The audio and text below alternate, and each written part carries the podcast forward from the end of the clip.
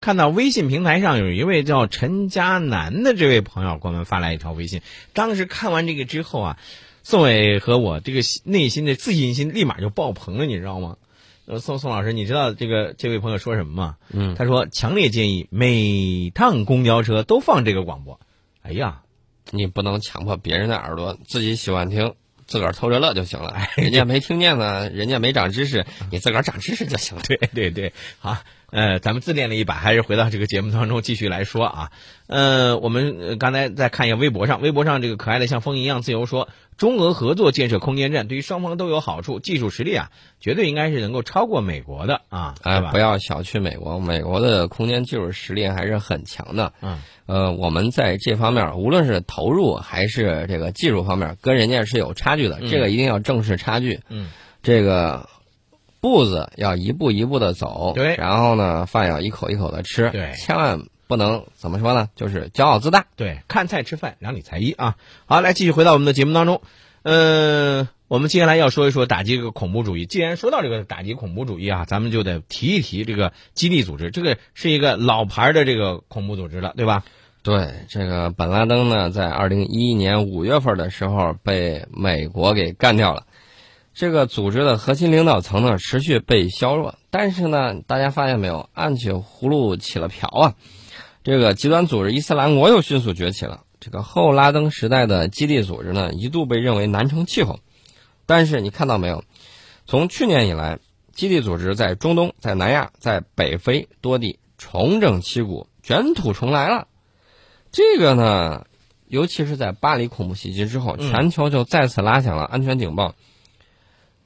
世界舆论还是认为基地组织依然是极度危险的。这个和以前有一些这个西方媒体所宣传的那样子的是，好像是结果是不太一样的。当时呢，有西方媒体就是认为这个本拉登被消灭了，对吧？被美国的这个海海豹突击队给干掉了。说这个之后呢，你看基地组织应该是可以是土崩瓦解了。但是，事实情况并不是这样。事实情况确实很不容乐观。基地组织去年在南亚成立了一个新的分支机构，把印度、缅甸、孟加拉国都划为活动区。现在呢，基地组织已经在中东、北非、南亚都设有分支。嗯，相比较拉登时代，现在的基地组织把恐怖主义等于说把癌细胞给扩散了。嗯，然后呢，现在基地组织正在趁着极端组织伊斯兰国兴风作浪之际呢，是招兵买马，嗯，并且寻求稳定的发展区域。一旦它发展壮大之后，就会策动新的恐怖袭击，威胁世界和平。对，你记得不记得昨天？昨天美国的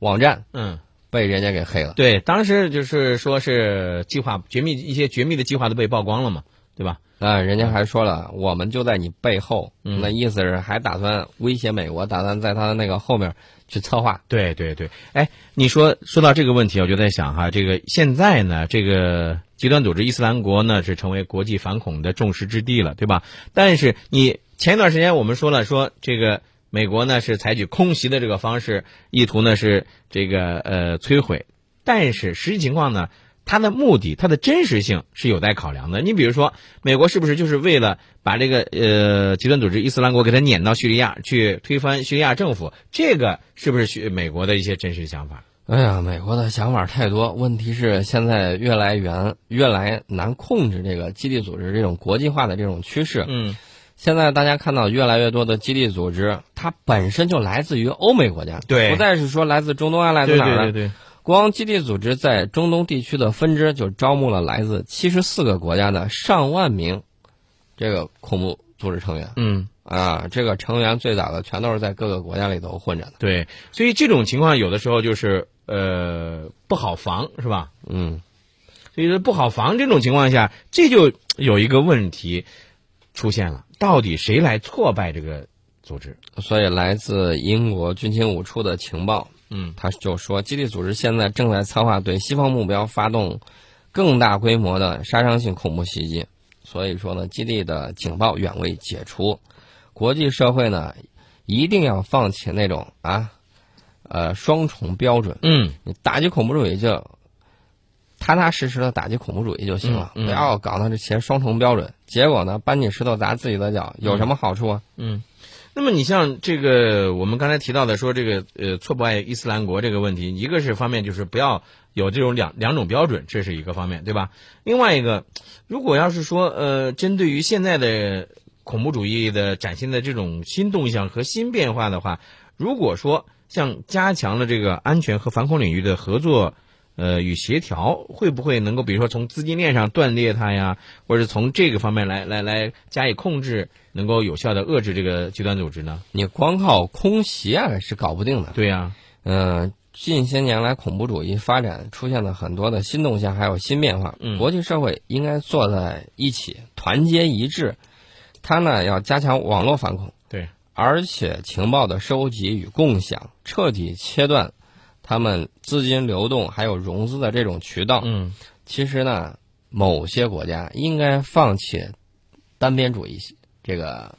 行动，对，然后呢，坐下来大家一块儿商量着来，把这事儿给办妥了。不然的话，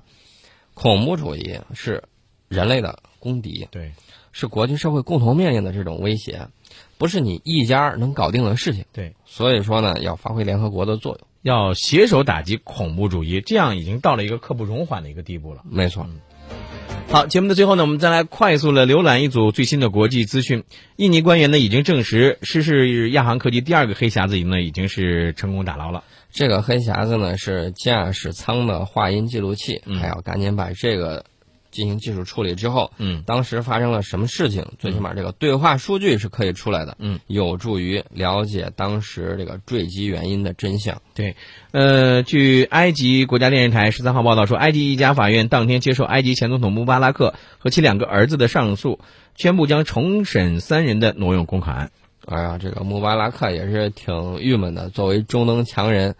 整合了国家，然后呢让美国一通搅和，嗯结果呢穆兄会上了台，嗯，上了台之后，美国一看呀，不符合我利益，得啊重新再弄下去吧。嗯结果这个把埃及弄得是动荡不堪，嗯这个穆巴拉克还有他的这个儿子们也跟着倒霉。嗯，那现在呢，局势缓和了，现在又重新又上诉了。嗯哎呀，政治闹剧折腾吧。呃，印度北方邦十一号晚发生了集体饮用假酒事件，已经造成了至少二十七人死亡，另有一百多人中毒，在印度的医院接受治疗。这个问题我记得好像以前也曾经说过，印度好像经常会发生这种，呃，饮用集体饮用假酒。我有这个兜售假酒呢，大部分里头含的有工业酒精，对所以说呢，也提醒大家，你去国外旅游的时候，这个散装酒啊什么之类的，最好尽量少喝。对，呃，最后我们简单的关注一下关于打车软件各国的监管办法。我们都知道啊，这个各类打车软件现在是进军智能手机应用市场，甚至已经呢有的已经风靡全球了。那么其他一些国家怎么样来来来管控呢？简单的说一下，宋伟呃，咱就先说这个打车软件啊，啊，比如说美国，美国有个公司，它推出了叫优步，嗯一次完整的优步使用就跟咱的滴滴差不太多，嗯就是打开应用，输入目的地信息，嗯然后呢你选车，哎，有凯迪拉克，有什么豪车都有，嗯选择你的座驾，预定完成之后，第一时间得到这个精确的预计到达时间、大致的价格，还有司机的实名信息，嗯并且可以实时查看车辆行车路线。嗯哎呦，这个司机服务就特别的，怎么说呢？上档次，还戴着白手套，彬彬有礼。到达目的地之后呢，你绑定这个信用卡呢，自动根据里程数扣款，哦。而感觉是不是比这个滴滴打车好像更有这个奢华一些？但是这种也是带来了一些安全问题，比如说去年美国出现的首例涉及打车案件的诉讼案，就是因为在旧金山，一位母亲带儿女过马路的时候被一辆转弯的汽车给撞倒了，肇事司机呢被指是过失杀人，受害者同时就起诉了这一家优步公司。啊，他的起诉原因呢，说是肇事汽车安装你这个优步软件，让司机开车注意力不够集中，嗯所以说呢，才导致惨剧发生。优步呢拒绝承认、